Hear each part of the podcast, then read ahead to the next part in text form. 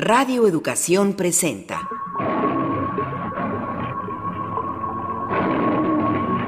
Imaginarios sonoros.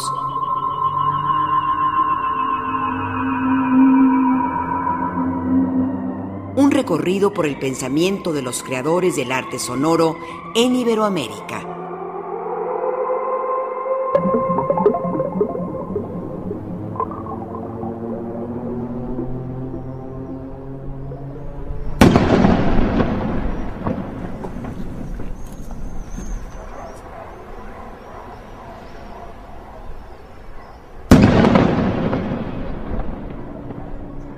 Bienvenidos a Imaginarios Sonoros. Continuamos con nuestro recorrido por la vida y obra de los creadores de arte sonoro de Iberoamérica. Esta noche nuestra cita es con Llorans Barber.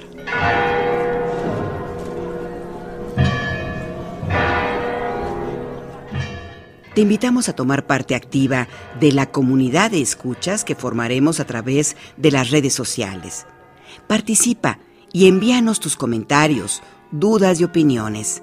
Encuéntranos en Facebook como Imaginarios Sonoros.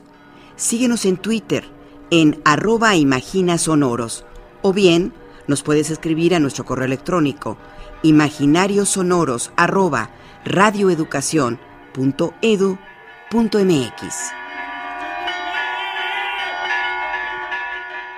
Llorans Barber Nació en Ayelo de Malferit, España. Compositor, instrumentista y musicólogo. Entre sus principales trabajos destaca la dirección del aula de música de la Universidad Complutense, su colaboración dentro del programa El Mirador de Televisión Española y su actividad docente dentro del Instituto de Estética de Madrid. Desde 1992 dirige Paralelo Madrid, una serie de conciertos que el Círculo de Bellas Artes dedica a las otras músicas y a partir de 1998 organiza las Nits da Hielo y Art, un festival anual dedicado al arte experimental. Llorans creció con la música bajo la sombra de todos los cruces, todas las asociaciones, todas las contradicciones, sumas y utopías, como muchos quizá pero en su caso también fue tocado por la cercanía del más glorioso mayo de ancho siglo, por el temprano tropiece con Fluxus, por el contagio de un virus llamado vanguardia al que sorbió glotonamente en Darmstadt de Cage. De manera tal que su pensamiento musical se hizo carne pegado a la estela de futuristas, Mayakovskis, Dadás, constructivistas, hurgadores de la electroacústica o del azar de los Brosa, los Sputniks y las músicas de marcianos. Pero entonces, ¿qué es la música para Jorans Barber? Primero soy hijo de músicos, después desde bastante pequeño siempre quise ser músico. Y desde bastante pronto, ya no diré pequeño, pero pronto, tuve muy clara una vocación de lo que se entendía por música de vanguardia que ahora se prefiere hablar eh, con, un término más neutro que no me gusta nada, eso de contemporáneo. Yo para eso diría coetáneo y así no, no engañaría a nadie. Y desde ese momento me, dediqué a recoger en un país todavía marcado y sellado por una eh, dictadura muy fuerte, que a, a, enterarme qué era eso de la vanguardia, en qué consistía, qué nombres, qué técnicas, qué lugares, eh, qué personas las encarnaban, qué libros escribían, qué partituras hacían. Tengo que decir que desde adolescente se convirtió en una especie de leitmotiv eh, constante. De hecho, el año 69, con 21 años, ya pude realizar el primer viaje a Darmstadt, a pasar todo el verano en Darmstadt y, entrar allí en conexión pues, pues con Stohausen, con Boulez, con Ligeti, con Kagel, eh, con todos ellos pero al mismo tiempo que, eso ocurría, ocurría que eh, justo en ese primer curso de Darmstadt eh, estaba, estaba eh, el gran Ligeti y estaba Ligeti propiciando el que se diera a conocer el minimalismo americano y cierto queijismo.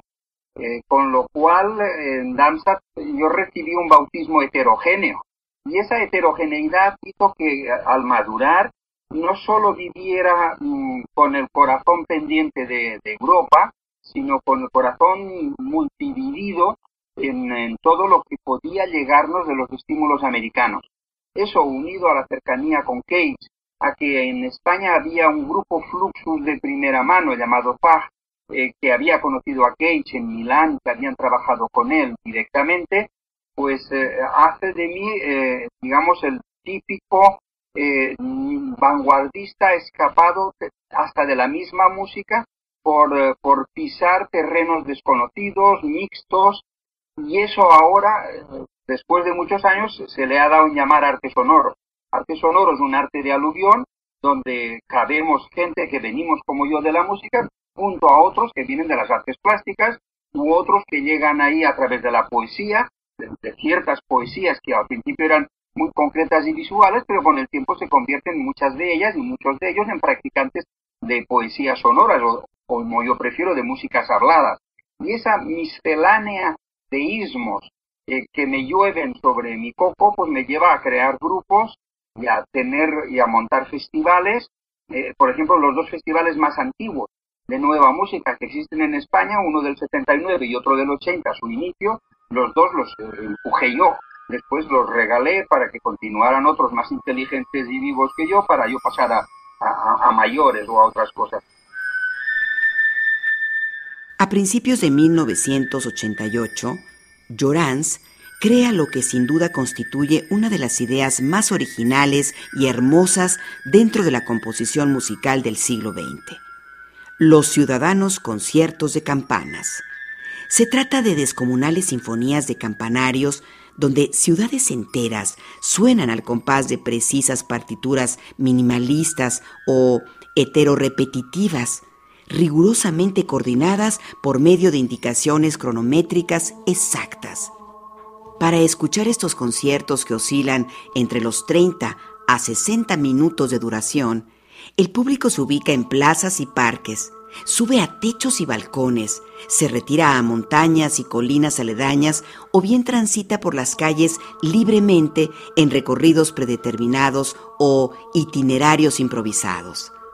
Para esto, se hace indispensable que el público cuente con información sobre la cantidad y potencia de los focos sonoros, el número de campanas que tiene cada torre, la ubicación de los focos en el plano. Pero entonces, ¿cómo vincula actualmente Jorans Barber su obra dentro del arte sonoro? Somos un arte de aluvión o una praxis de aluvión. Y en ese amontonarse de praxis diversas, es donde, donde nos identificamos como no músicos o escapados de la música o no interesados en la música tal como se practica en el mundo sinfónico o tardo sinfónico, sino en otras cosas. Esa sería una parte. La otra parte es en qué consiste básicamente el arte sonoro. primero en esa suma de praxis. Y, hay algo en lo que más o menos coincidimos todos. Primero, el virtuosismo instrumental pasó a mejor vida. Segundo, el salirnos de la orquesta, prácticamente lo mismo. El invento o el acercamiento a nuevos instrumentos o, a no instrumentos, o, a instrumentos que nacen de las, del desarrollo constante de, de las tecnologías. Y a partir de ahí, el crear ya no, o el componer ya no con notas, sino componer situaciones de escucha.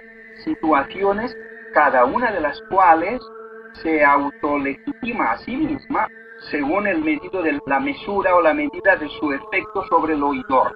Es el oidor el, el único que garantiza nuestra legitimidad y ya no una posible academia o unos posibles académicos o unas posibles cátedras o praxis, digamos, de, de tardo sinfonismo. Por lo tanto, esta para mí es, digamos, la praxis de las praxis de la gente que, estamos en un terreno nuevo, en un espacio nuevo y eh, practicando unas propuestas, cada una de las cuales recurre a crear una situación de escucha más o menos nueva, más o menos inédita, inusual eh, o inusitada. Imaginarios Sonoros está en las redes sociales. Facebook, Imaginarios Sonoros. Twitter, arroba Imagina Sonoros información, arte sonoro, artistas sonoros y tu participación. Únete a nuestra comunidad. A más de 20 años de haber iniciado con esa aventura, Barber ha compuesto y presentado obras en más de 150 ciudades de España, México, Portugal, Alemania, Argentina, Brasil, Italia, Holanda, Austria, Inglaterra, Francia, Cuba, Polonia, Eslovenia y Dinamarca, entre otras. Específicamente, ciudades como Ávila, Copenhague, Lisboa o Cholula en el estado de Puebla han experimentado frecuentemente sus conciertos. Con base en estas experiencias, ¿tiene la música el poder necesario para transformar nuestro entorno? No es solo músico cuando entra en un auditorio. Un músico empieza a ser útil justo por lo que dice, qué hace y cómo se comporta al revés cuando sale del auditorio. Y ese preocuparse por el entorno trae todas las discusiones que se quiera y es bonito entrar en ellas y participar de las equivocaciones y de las mejoras, pero no me cabe ninguna duda que está, digamos, acompañando todo un montón de propuestas están poniendo en crisis esquemas eh, ya, ya no solamente artísticos, sino artísticos sociales, que empiezan a ser caducos y por lo tanto eh, no útiles para nuestro vivir eh, en comunidad. La propuesta es sálvese quien pueda, está claro qué, qué necesidad tenemos nosotros de preocuparnos del entorno desde nuestras armas como, como artistas sonoros y cada uno de las soluciones por más de emergencia que sean. La mía, hijo del barroco, hijo del Mediterráneo, con unas campanas muertas de caca de paloma, que, nadie les hacía caso, salvo estos pobrecitos sacristanes que apenas le hacían don don, y hoy en día pues hay alrededor de muchos de nosotros un cierto despertar de que la ciudad necesita repensarse a sí misma también desde el punto de vista sonoro, y ya no solamente por el ozono o por el aire que puede más o menos martirizarlos y sernos, y sernos totalmente nocivo, sino por muchas más cosas positivas, por un concepto de, vivir en comunidad. O si se es también más discreto, como es mi caso, yo vivo ahora en una España, digamos, terrible, y en una Valencia que es, digamos, una de las partes españolas más tocadas por el, los fraudes, digamos, toda la negación de lo que pueda ser un, cierto sentido de la democracia, digamos, me recluyo mucho en mi praxis en, en un trabajo, digamos, de, eh, de, domesticidad, digamos, convertir la vida, los gestos de mis vecinos en mi público, en la gente a la que me dirijo y a, la, gente a la que toco y a cuyos hijos eh, les propongo clases de sensibilidad, digamos, de, escucha y a cuyos padres quedan invitados a asistir a, nuestros conciertos y a los conciertos de nuestros amigos y, y por lo tanto, digamos, concretizo toda esa palabrería que le cuesta tanto, digamos, expresar en, una praxis muy normal como padre de niños que tienen amiguitos y tienen profesores y tenemos vecinos y juntos creamos una cosa que llamamos el can del canto, el canto de, la, de, de los divergentes de la esquina, ese lugar donde, donde se parten, donde las cosas dejan de verse para tenerse que, tenerse que fiar o tenerse que encontrar con lo inaudito, con lo inesperado, y en ese can del canto, que es nuestra casa y nuestro jardín, eh, realizamos una praxis, nada utópica, sino realista, y convertimos esto en un espacio de fiestas, de bailes, de encuentros, y de, de reflexiones y de cursos.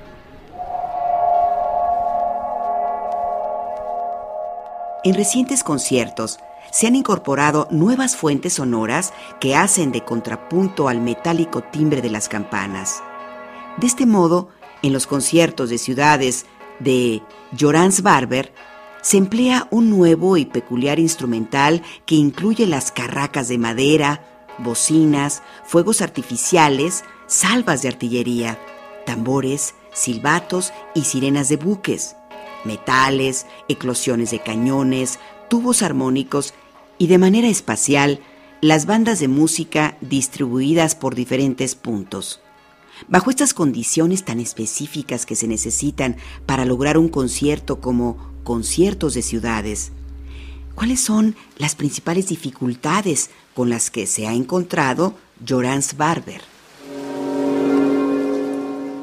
Yo recuerdo que, en mi vida de, digamos, de artista sonoro empezó a ser un poco más cómodo cuando subió al pontificado la hora ya casi Santo Boitila, porque fue un papa que de repente pues empezó a, con, todas las otras partes, digamos, de, restauración y todo eso que, que, ellos sabrán, ¿verdad? Pero que empezó a, tomarse en serio en que las campanas, entre otras cosas, son un elemento todavía válido. Y eso empezó a notarse, pues, a partir, a partir de los años 90, pues de una manera progresiva.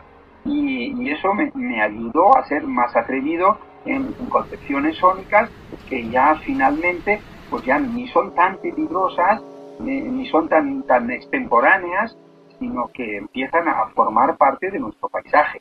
Ahora, yo siempre me he negado a que, tras un concierto de éxito, a que me digan, no, pues todos los años, el 13 de enero, tú vienes y tocas. Pues no.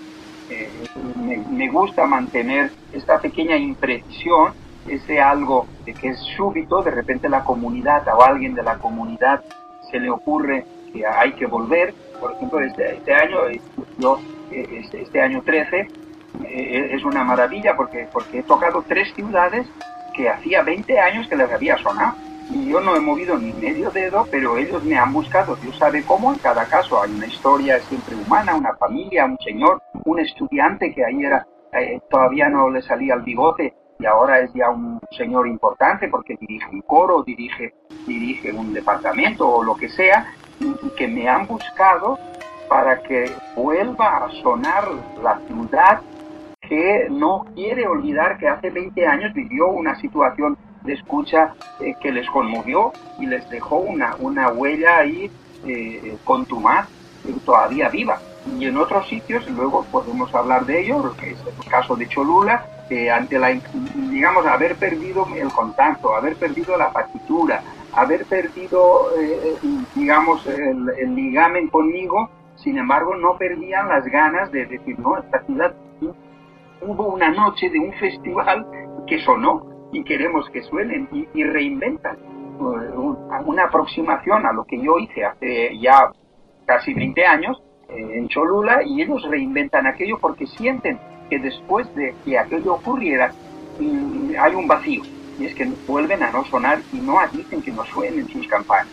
Luego, eso sí eh, da pistas de que hay ciertas propuestas que calan, que son útiles, que pueden ser recreadas, incluso puede haber, como me ocurre a mí alguna vez, y eso es divertido, hay que saberlo llevar con cierta elegancia, pues imitadores, pues hay imitadores que copian, que, que, agarran una partitura y se inventan el resto, qué sé yo, buscan soluciones X eh, que, está muy bien en el fondo, lo que están demandando es la ciudad no quiere solo estar muda o estar solo sujeta a ruidos, digamos, eh, que, no nos hacen felices y así. Demandan ya una especie de diseño sónico de la ciudad que respete o no ese, ese calendario o ese ritmo diario o anual con sus estaciones y tal, pero que pero que de alguna manera diseñe sónicamente el, contexto o el entorno en, el que esa ciudad quiere identificarse y se siente identificada al tiempo que ese, ese diseño respeta y espabila una memoria eh, comunal que, que, puede perderse. Jorans Barber es autor de la obra Naumaquia, un concierto combate en el que participaron 19 buques de la Armada Española, o el concierto de los sentidos, sinestésica, composición espacial, en la que tomaron parte unos 1.700 músicos.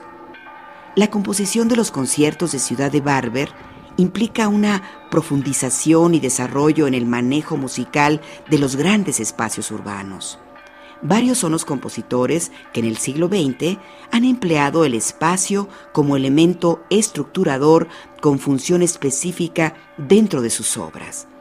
Si bien en los conciertos de ciudades de Barber se retoman algunos de los recursos más característicos de la composición espacializada de nuestros días, las enormes dimensiones, así como las peculiares características acústicas de los espacios para los cuales Barber compone, le obligan a implementar y desarrollar una serie de recursos y estrategias compositivo-espaciales únicas, mismas que el propio compositor aglutina bajo el concepto de plurifocalidad.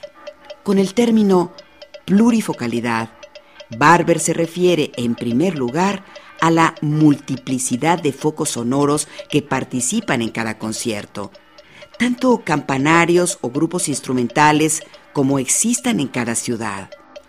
Asimismo, la plurifocalidad comprende una gran cantidad de variables, plurales todas ellas, que toman parte activa y determinante en el proceso musical de cada concierto de ciudad.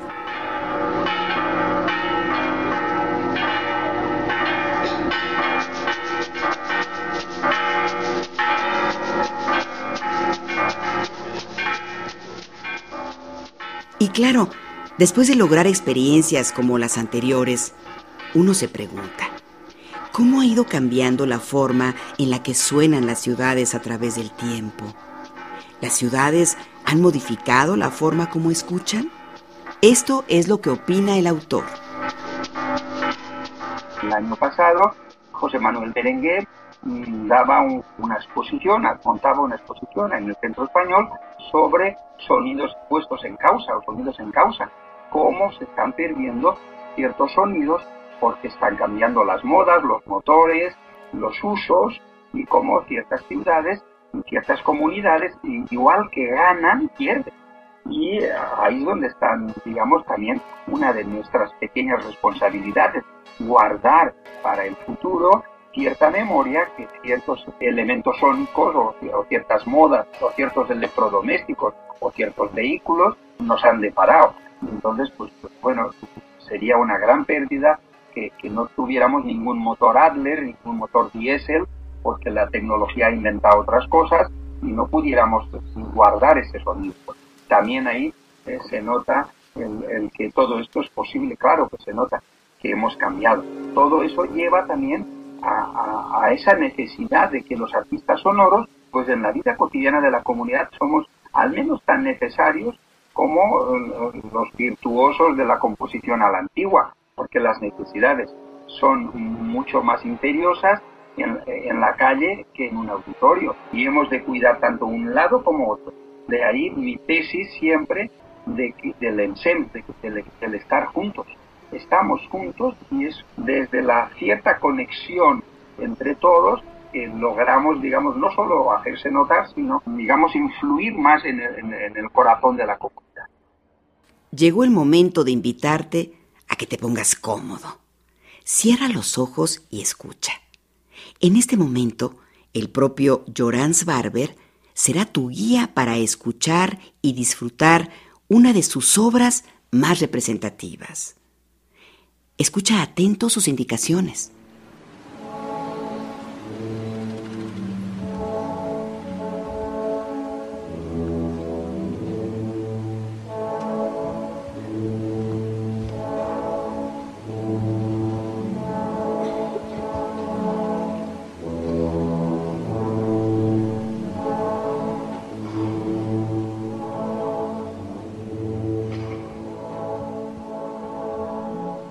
Unidad Móvil en Disolución y fue un encargo de em, estrenar un teatro que era un viejo teatro de los años 40 que se degradó y después se ha recuperado con la democracia para convertirlo en un teatro moderno. Y este esfuerzo de reconversión, de convertir aquello en una, especie de laboratorio de nuevas artes, se quiso que se estrenara con, con todo lujo de, de posibilidades y me escogieron a mí para que utilizara todas las bandas de, que estaba en Asturias, para que yo con, trabajara con bandas asturianas y trabajara con todos los artilugios que ellos tienen. Ellos también les gustan mucho también las, em, los pífanos, las bandas de pueblo y todo eso. Entonces es un trabajo muy bonito, pero tiene, tiene la parte visual, eh, que no pasa nada, también, también toda la parte sonora está, y los juegos de artificio y todo eso.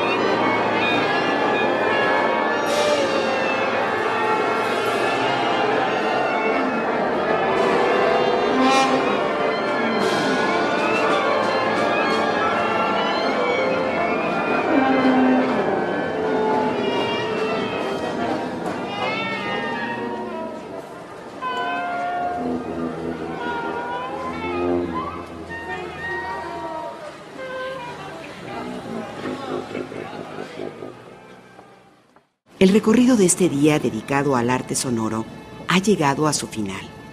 Recuerda que si tienes alguna duda, comentario u opinión al respecto, puedes contactarnos a través de nuestros medios electrónicos.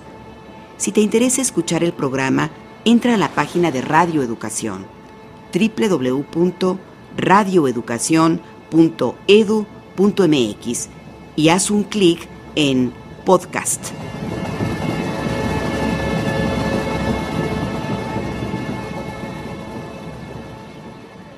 Radio Educación presentó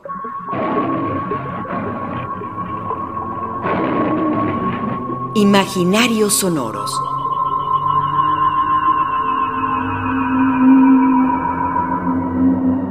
Un recorrido por el pensamiento de los creadores del arte sonoro en Iberoamérica.